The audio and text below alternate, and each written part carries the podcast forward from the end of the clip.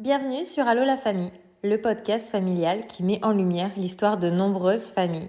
Toute famille a son histoire et chaque vendredi nous t'en présenterons une. Car la maternité, ce n'est pas toujours un long fleuve tranquille. Elle regorge de surprises et d'épreuves.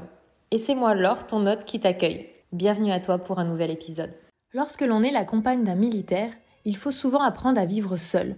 Entre l'attente, la crainte, les journées ne sont pas forcément simples. En 2018, ce n'est pas moins de 70% des plus de 200 000 effectifs de l'armée française qui étaient en couple. Angélique fait partie de ces femmes qui partagent la vie avec un militaire. Aujourd'hui, elle nous fait part de son expérience et de sa vie à côté d'une personne à la vie peu commune.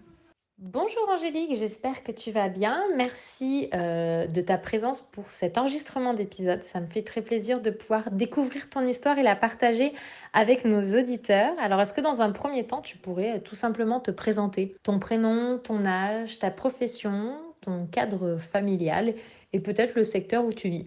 Bonjour du coup euh, je m'appelle Angélique, j'ai 29 ans, je suis avec un militaire depuis presque 5 ans nous avons un petit garçon de 22 mois qui s'appelle Maël.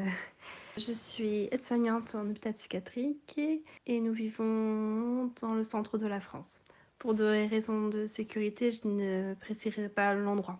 Je comprends parfaitement avec la profession de ton conjoint, tu ne peux pas être précise et c'est normal. Mais au moins, ça nous donne à peu près une idée déjà si tu es en métropole ou pas. Quel joli métier aussi, être soignante. En plus de ton conjoint militaire, vous avez tous les deux une profession euh, au service des autres. C'est beau, du coup, ça, ça en dit un petit peu sur votre personnalité. Alors moi, je suis quelqu'un qui adore connaître les rencontres et les débuts d'histoires d'amour. Alors est-ce que tu pourrais nous dire un petit peu bah, comment vous vous êtes rencontrés? Et ma sous-question dans celle-ci, c'est est-ce qu'il était déjà militaire à l'époque où vous vous êtes rencontrés? Alors oui, il était déjà militaire euh, quand on s'est rencontrés. Une raconte un petit peu euh, au hasard qui n'était pas vraiment prévue. Et pour tout te dire, quand il m'a dit qu'il était militaire, je me suis dit oui, euh, oui, comme un autre métier. Je m'étais pas vraiment rendu compte de ce que ça impliquait au quotidien et sur une vie de famille plus tard. Du coup, rencontre comme ça, pas prévue, ça a été un coup de foot, ça a mis un petit peu du temps, vous avez appris à vous connaître, et puis bah, quand est-ce que vous êtes installés ensemble, voilà, un petit peu toutes ces étapes qui ont fait petit à petit jusqu'à ce que vous décidiez d'agrandir votre couple, de devenir une, petite famille avec un petit bébé. Tu me dis qu'au début, tu n'avais pas pris conscience, et je pense effectivement au début, on se dit, ok, militaire, euh, why not euh, Comme pompier, comme ambulancier, euh, comme d'autres, quoi. Comment t'as as un petit peu pris du recul là-dessus par la suite? Coup de foudre, non, je dirais pas coup de foudre, mais vite, vite, euh, ça a très, très accroché. On s'est mis ensemble deux mois après s'être rencontrés. Et après, tout s'est accéléré. En cinq mois, on avait pris une maison en location ensemble. Il a fait sa première euh, opération extérieure, une OPEX. Et à son retour, nous avons fait bébé, bébé Maël. Et là, à l'heure actuelle, on a fait construire une maison et nous sommes propriétaires. Tout s'est très très vite enchaîné. Et oui, du coup, quand il m'a parlé de son métier, des déplacements, des missions, des terrains, je m'étais pas vraiment rendu compte parce que je pense qu'on s'en s'en rend pas compte tant qu'on n'est pas dedans. Et la première fois qu'il est parti en mission, c'est là que je me suis dit ah oui, c'est ça, c'est ça mission, c'est ça quatre mois, c'est ça la vie de femme, de militaire.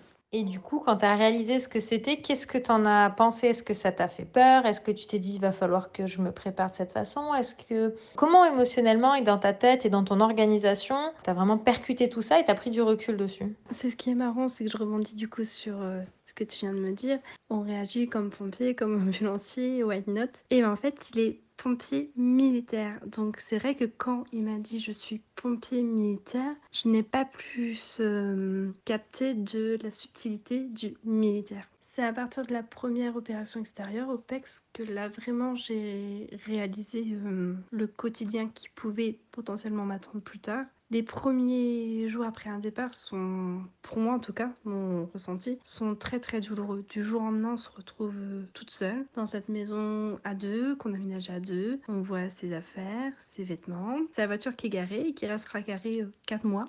C'est tout ça. Et il faut que la vie continue. Ben, j'ai mon travail, il faut continuer à, s'occuper de la maison, tourner la pelouse, plein de choses comme ça, euh, des petits soucis de maison, administratifs qu'il faut gérer.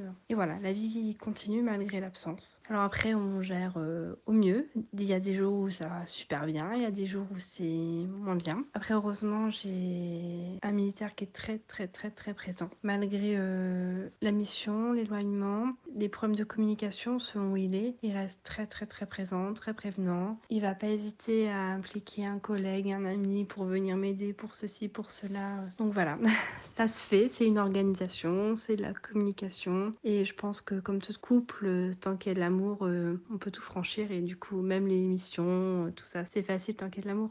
Après, je dis que c'est facile parce que je viens de retrouver mon militaire. Je n'aurais sûrement pas ce discours-là le jour où il part. Je dirais que c'est atroce. Mais voilà, c'est ça la vie de famille de militaires. Ben, les départs sont douloureux et les retrouvailles sont, sont magiques.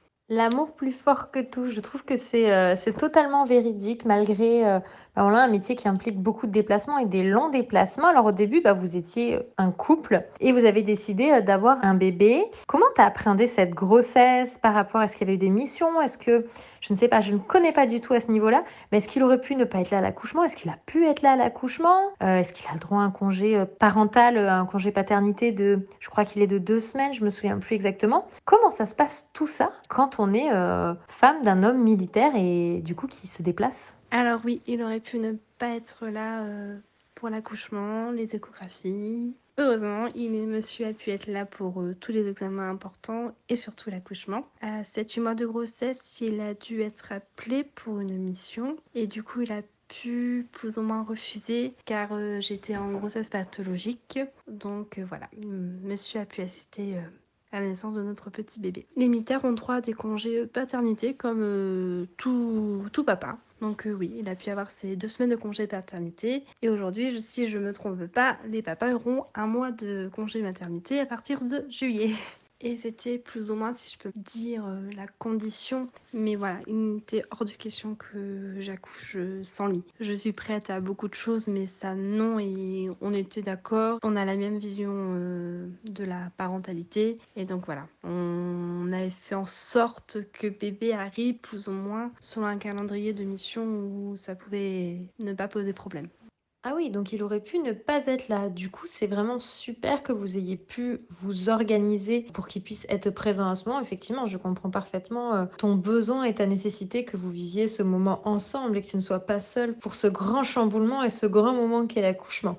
Et est-ce que tu arrives du coup à trouver ton équilibre, surtout dans les périodes où il est en mission, depuis que tu es maman, entre toi, ta profession, qui est quand même aussi prenante, ton enfant, et du coup bah, le fait que tu dois avoir euh, toutes les casquettes durant ces absences? Alors je dirais oui et non. Il euh, y a des casquettes qu'on arrive plus ou moins à, adopter au fil des, des missions. Et celle que je ne remplacerai jamais, c'est la casquette du papa pour mon fils. Ça, c'est 4 mois où on apprend, entre guillemets, à vivre avec un papa par visio, par euh, photo, par euh, vidéo pour qu'il écoute la voix. Voilà, cette casquette-là, je ne la remplacerai euh, pas pendant ces, missions. Ça, c'est sûr. Après, oui, on, se, découvre des, des, talents de bricoleuse qu'on soupçonnait pas, des talents de jardinier. On se découvre aussi, voilà. Et depuis que tu es maman, ton conjoint a eu combien de missions et des missions de quelle durée? Pour un petit peu se donner un aperçu parce que moi je me rends pas compte et peut-être que certaines des personnes qui nous écoutent non plus, on se rend pas compte. Tu nous parles de missions de 4 mois. Est-ce que c'est à chaque fois 4 mois? T'en as combien par an? Euh, Comment ça se passe le contact et l'échange quand le conjoint est en mission? Est-ce que tu arrives à la voir tous les jours, plusieurs fois par jour? Ou est-ce que c'est passé des fois que les semaines? Est-ce que ça dépend des endroits où il est? Comment ça se passe à ce niveau-là? Pour donner un ordre d'idée, la première année où on était ensemble, il est parti 8 mois sur 12. Et depuis que du coup nous sommes parents, il est parti une fois en mission à partir de l'âge de 3 mois jusqu'à ses 9 mois. Après, plus rien par quelques stages, mais revenait les week-ends. Et du coup, il est parti à l'âge de ses 18 mois pour une mission de 4 mois. Il est revenu il y a quelques jours. La communication dépend de l'endroit où il est. Pour la dernière mission, tous les soirs, on a pu avoir notre militaire avec un décalage d'heure. Et l'avant-dernière mission, je ne l'avais en moyenne hein, une fois par semaine, une fois toutes les deux semaines. Cela dépend vraiment où ils sont, ce qu'ils font, s'ils sont dans le désert ou pas. C'est très très euh, variable selon les missions et même dans la mission, selon les exercices, selon euh, plein de choses. C'est tellement variable que une mission n'est pas l'autre. Même si c'est deux missions au même endroit, ça sera pas forcément pareil au niveau de la communication. Après, il y a aussi euh, tout ce qui est météorologique qu'on peut pas contrôler Je me rappelle une fois, on s'était en visio et il y avait une tempête de salle, on n'arrivait même pas à aligner deux mots ensemble, on avait euh, les visages complètement déformés en FaceTime, euh, voilà. C'est complètement aléatoire la communication en mission. Mais pour le coup, nous avons eu beaucoup de chance pour la dernière mission avec bébé. On l'a eu au téléphone tous les soirs. Ce qui a permis de garder un lien de papa à petit garçon. Après, il n'y a pas que les conversations euh, en visio qui peuvent se faire. On peut aussi envoyer des colis et c'est ces petites choses qui font vraiment du bien à nos militaires. Moi, à chaque mission, j'envoie un ou deux colis à des dates différentes, selon si c'est Noël, si c'est anniversaire, selon comment on se cale les dates sur la mission ou pour euh, aucune date précise. Et on peut leur envoyer voilà, des petites choses à manger, du, du, réconfort, un bout de France, des photos, des lettres. Ça fait du beau au cœur et même voilà, je me rappelle avec euh, notre fils Maël, quand on a préparé ce colis pour papa, ça lui a fait du bien. Je l'ai impliqué dans ce colis et mettre un bout de la maison, un bout de, de lui, on a mis des dessins, on y a mis un petit doudou, ben voilà ça aussi, ça, ça aide. Voilà. C'est des petites choses, mais qui maintiennent le lien. Ce lien qui est si important euh, malgré euh, l'émission pour euh, ton conjoint. Comment ça se passe? Comment il le vit, ton, ton fils, que maintenant il commence un petit peu à grandir? Est-ce qu'il a conscience des absences de son papa? Comment il le gère? Comment toi tu vois qu'il le ressent? Et ton conjoint, comment lui il vit un petit peu maintenant ses missions depuis qu'il est papa? Parce que je pense que c'est peut-être pas tout à fait pareil pour lui. Comment ça se passe pour eux deux?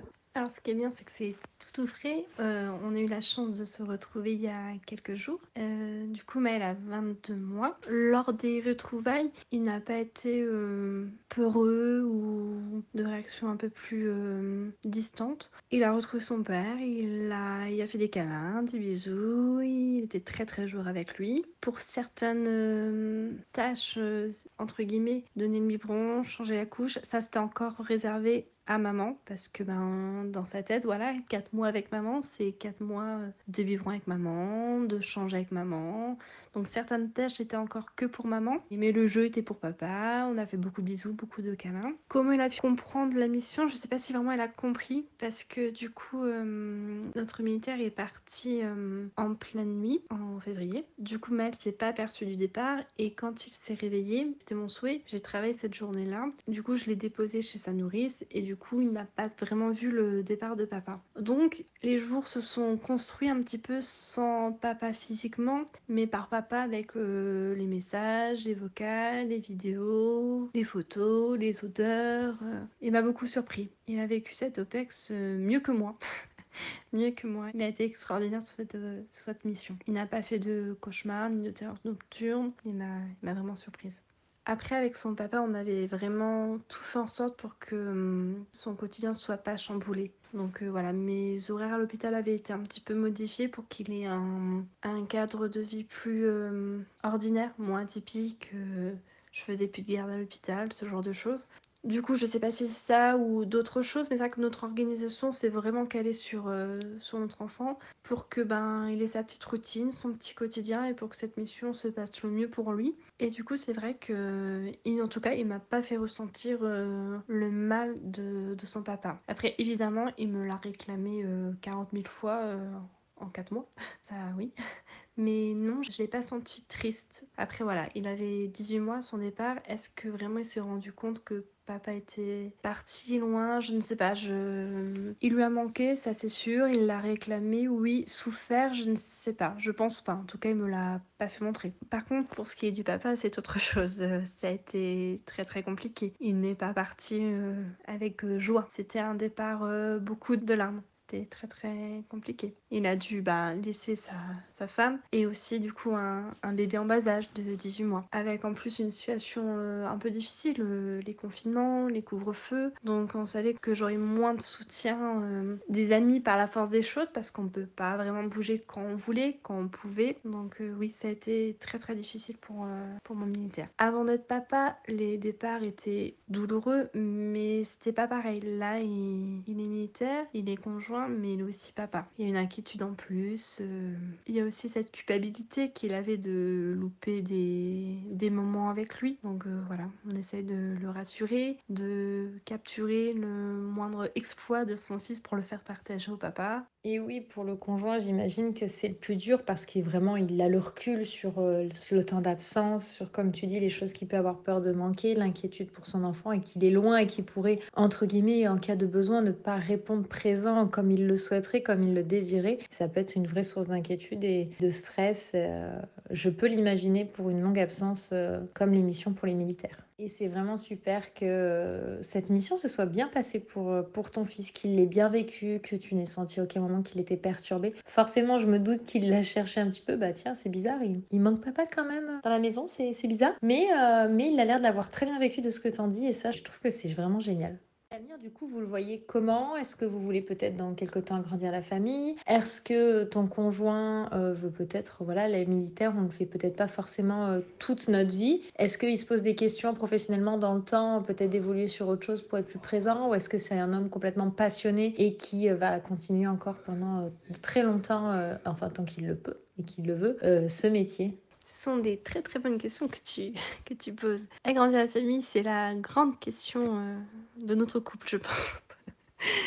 oui, peut-être, sûrement. Après, quand, euh, je ne sais pas. Avec euh, l'armée, on est un petit peu obligé de caler notre vie en fonction de, du programme militaire, si je peux dire ça comme ça. On a eu beaucoup de chance, tous nos grands événements de vie, de famille, on a toujours réussi à les placer au bon moment où les missions peut-être d'un autre point de vue, les missions sont tombées toujours au moins pire des moments où elles auraient pu tomber. Donc c'est vrai qu'on a eu une vie euh, complètement euh, lambda comme monsieur et madame euh, tout le monde. Mon conjoint il n'a loupé aucun grand moment de la vie de, de notre fils. on a été présent à tous les mariages de nos amis très proches.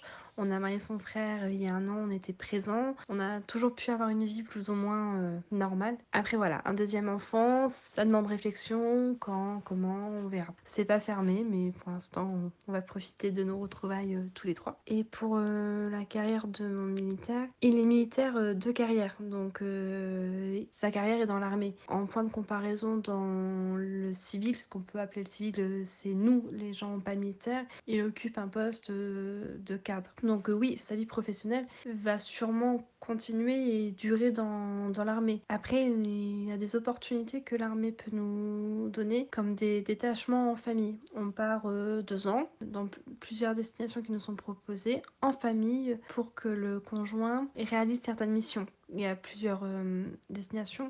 Par exemple, nous avons le Dakar, Tahiti, Dubaï, euh, l'Afrique. Et du coup, ce sont des détachements en famille de 2 à 3 ans. On part avec bah, un conteneur, on met nos affaires et nous avons un logement et nous partons en voilà avec euh, notre militaire euh, dans ces pays-là. Donc on a cette opportunité-là. Après nous avons l'opportunité ben, que monsieur continue sa, carrière euh, comme il a fait actuellement ou d'autres opportunités qu'il pourra saisir et faire son métier dans le civil avec d'autres perspectives d'évolution. Voilà. Je sais pas si j'ai été claire. Je peux parfaitement comprendre que dans le, le, contexte familial et professionnel de ton conjoint, vous réfléchissiez euh, vraiment à tout ce qui peut être projet de vie c'est vrai que je parlais d'un deuxième, mais ça peut même être euh, d'un déménagement. Je sais que du coup, tout tourne. Enfin, j'ai l'impression essentiellement, et les choix sont faits essentiellement par rapport au travail de monsieur, ce qui, euh, ce qui a l'air d'être normal puisque c'est lui qui a le plus d'absence, de déplacement, etc. Et toi, en tant que femme de militaire, comment, comment tu te sens comparée par exemple à hum, des femmes de conjoints civils? Est-ce que tu as l'impression qu'il y a un décalage de vie complet? Est-ce que tu as l'impression de vivre dans deux mondes différents? Ou est-ce qu'au final, c'est pas tant différent que ça? Parce que quand tu es quand plusieurs mois par année, euh, mère célibataire en couple, entre guillemets, c'est-à-dire tu es en couple, mais ton quotidien, c'est comme celle d'une maman qui élève seule son enfant, entre guillemets, puisque bah voilà, quand il est en mission, tu peux pas demander à ton conjoint le soir de te relayer pour le, bain ou quand tu es malade, qu'il puisse prendre le relais sur l'enfant parce que bah, tu es au fond du lit. Toutes ces choses-là, tu les vis seule à ces moments-là. Comment on, vit, comment on se sent en tant que femme de militaire et mère d'un enfant quand le conjoint est militaire? Bah, je me sens bien. non, après, je pense que c'est grâce à mon militaire que je le vis, mais vraiment bien. Être femme du militaire, euh, c'est que du bonheur. Même si, voilà, il y a beaucoup de pleurs pour les départs et ça demande une charge de travail qui s'augmente selon les, mois de l'année. Mais non, je, je, le vis bien. Après, euh, voilà, hein, c'est comme euh, femme d'un chauffeur, femme de... Je pense qu'il y a des avantages et des inconvénients dans chaque euh, profession. La profession de mon conjoint, elle a hum, beaucoup de répercussions sur notre vie personnelle. Après, voilà, je, je le vis pas moins bien que mes amis avec leur mari et le boulot des maris, les instituteurs qui ramènent du travail chez soi. non, je, je le vis bien.